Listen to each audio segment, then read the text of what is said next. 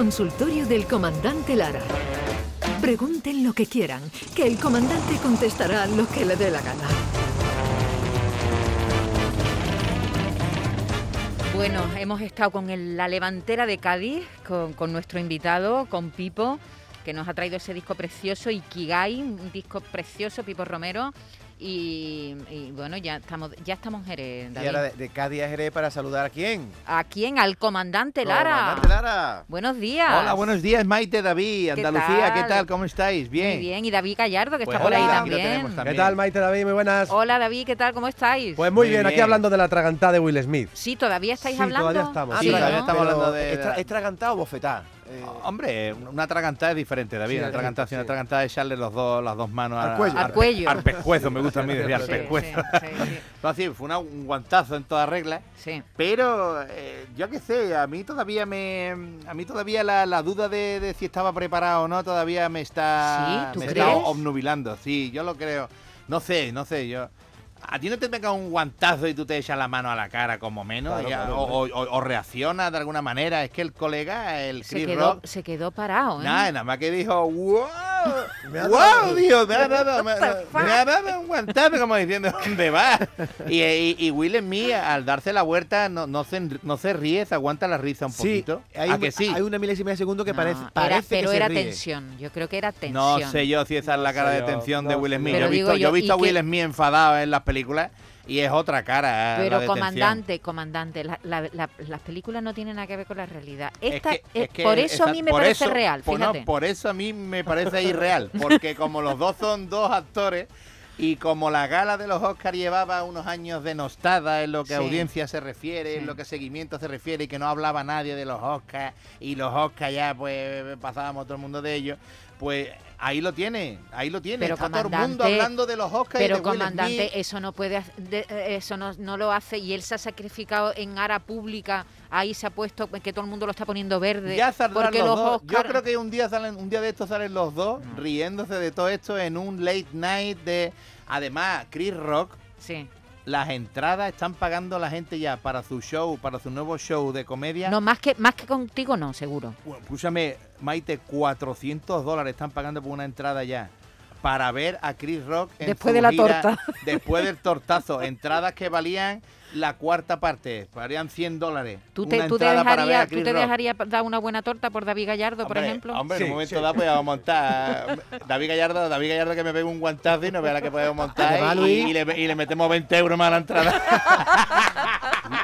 Luis, hay que decir que, que, bueno, que Chris Rock se mete con la alopecia de, de- de la señora de Will Smith, pero hay que ver que tú eres calvo también. y Fíjate, contigo no mira, se mete mira, nadie, mira, ¿no? por ejemplo, si, si la Manuela hubiera dado un guantazo por cada vez que se meten conmigo, ¿eh? ¡Carmo, guapo!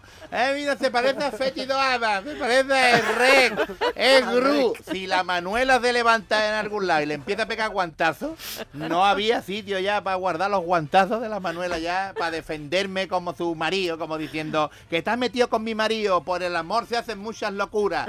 ¡Bum! Guantazo de la Manuela y a todo el que me diga Carbo.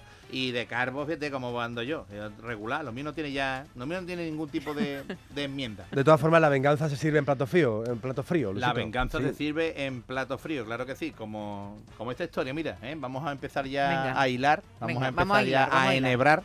Eh, un hombre que, que entró en un bar, eh, entró allí y se fue para la barra y le, y le dice al camarero, ponme, un, ponme un- una copita doloroso, hombre.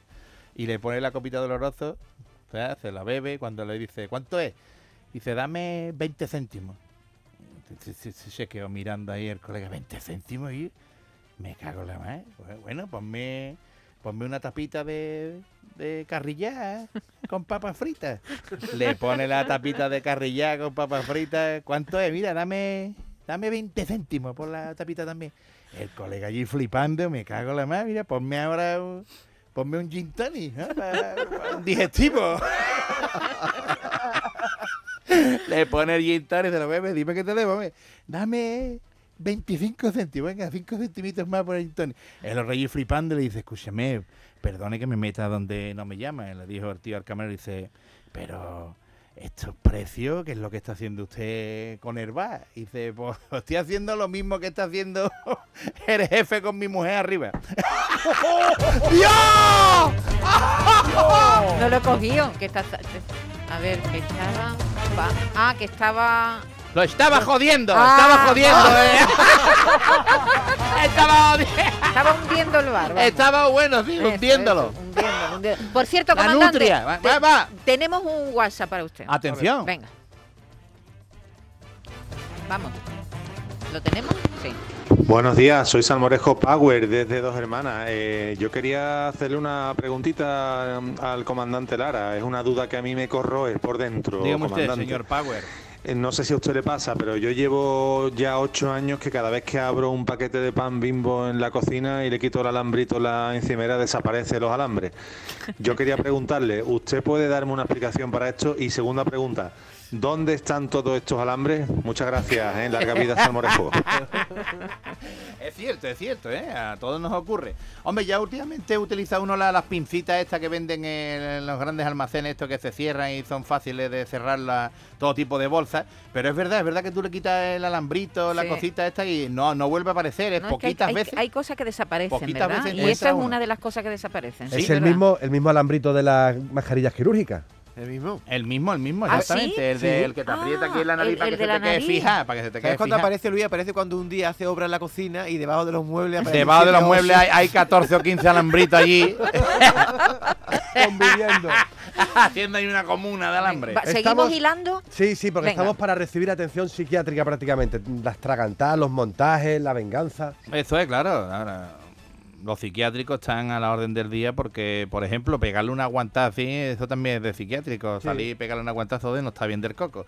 Entonces, pues, un hombre, eh, bueno, un hombre no, el alcalde de un pueblo, el alcalde de un pueblo porque en ese pueblo habían abierto una clínica psiquiátrica. Entonces, el alcalde fue a visitarla porque llevaba dos o tres meses funcionando ya y llegó allí el director. eh, eh, habló con el con el doctor, el jefe de, los de los servicios médicos, el doctor Sáez, estaba ahí el doctor Sáez, señor alcalde, ¿qué tal? Ay, bueno, bueno, pues nada, aquí que venía a visitar, hombre, porque la verdad es que estoy muy contento de que hayan elegido este pueblo para la construcción de esta clínica psiquiátrica que lleva funcionando ya tres meses, eh, de verdad, maravilloso. ¿Cómo les va? ¿Cómo les va? Y el doctor Sáez, pues mire, va genial, va genial. Durante estos tres meses, pues estamos recibiendo todo tipo de, de- de piropos y de alabanzas en el mundo de la medicina porque hemos conformado un grupo médico maravilloso, eh, los pacientes están contentos, los eh, familiares de los pacientes aún más contentos y la verdad es que todo es eh, miel sobre hojuelas, está funcionando, vamos, viento en popa, de verdad, señor alcalde, está todo muy bien. Y el alcalde allí por interesado, allí por interesante, haciendo hacer interesante. Doctor, ¿y, y- y qué criterio, cómo evalúan ustedes a, a los pacientes cuando llegan a la clínica? ¿Cómo saben ustedes que se tienen que quedar aquí ingresados o no? Y le dice el doctor, pues mire, muy fácil, nosotros cuando llega un paciente para evaluarlo y para saber si se queda ingresado o no, pues los metemos en un cuarto, llenamos una bañera de agua hasta arriba y le ponemos una mesa al lado de la bañera y le ponemos una cuchara, un vaso y una palangana. ¿eh? Y, y según y le decimos, tiene usted que vaciar en el menor tiempo posible eh, la bañera. bañera. Y según el utensilio que utilicen o según lo que hagan, pues ya le damos el pijama para que se quede o le decimos que se pueden ir, que lo trataremos a distancia y que pueden dormir en su casa. Y el, y el, y el alcalde allí, "Ah, muy bien, muy bien, me parece una metodología muy, muy buena, muy buena. Hombre, eh, yo creo que la palangana sería lo, lo más rápido, ¿no? Vamos, yo desde mi punto de vista creo que la palangana es lo más rápido. Le pega tres palanganazos y vacía la, la bañera, ¿no? Y le dice el doctor "Eh, alcalde, ¿usted qué talla tiene de pijama? Y de... y de ¿por qué? Me dice, dice, hombre, porque la manera más rápida de, de vaciar las bañeras es quitándole el tapón.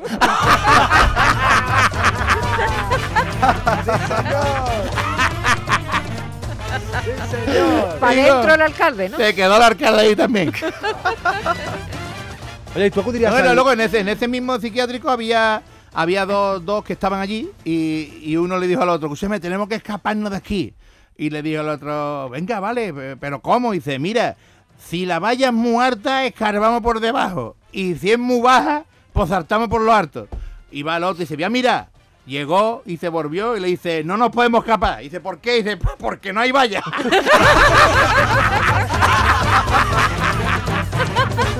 Qué bueno.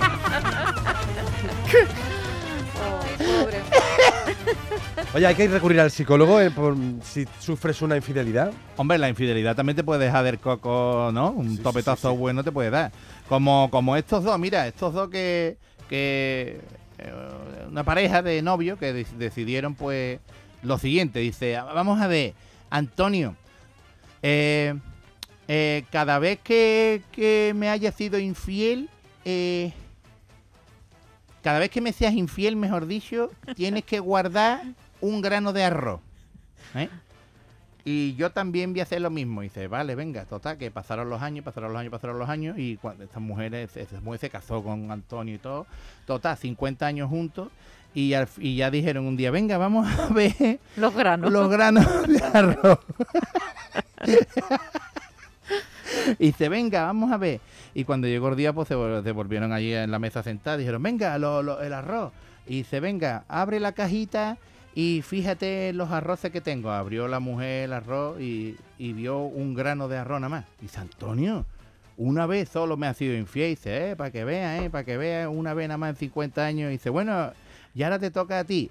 Y abrió la caja de ella y no había ninguno. Dice, ¿ninguno? Dice, no, hombre, ¿qué va? ¿Con qué te crees que he preparado el arroz con pollo y el arroz con leche de la cena?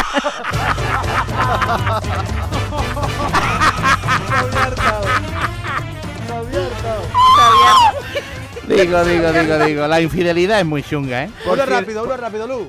Dice, Paco, ya llevamos 20 años juntos. Dice, ya. Dice, ¿cuál fue el momento más bonito para ti de todos estos años? Dice, cuando España ganó el Mundial de Fútbol. ¡Qué romántico! ¡Qué romántico! Por cierto, Gallardo y Lara, que esta semana grabáis el programa del show en jueves, ¿no? Sí, Mañana jueves. Mañana en el Nissan Cartuja con Laura Gallego como invitada especial. Y hay que dar una noticia. No quedan ya invitaciones. Muy bien. Va a estar bien. petado, petado, petado de público. ¡Ole! Pues nada, que lo paséis bien. Hasta luego. Un abrazo Adiós, grande. adiós, adiós, abrazaco enorme. Adiós, adiós a todos. Mañana a la misma hora. Adiós, adiós.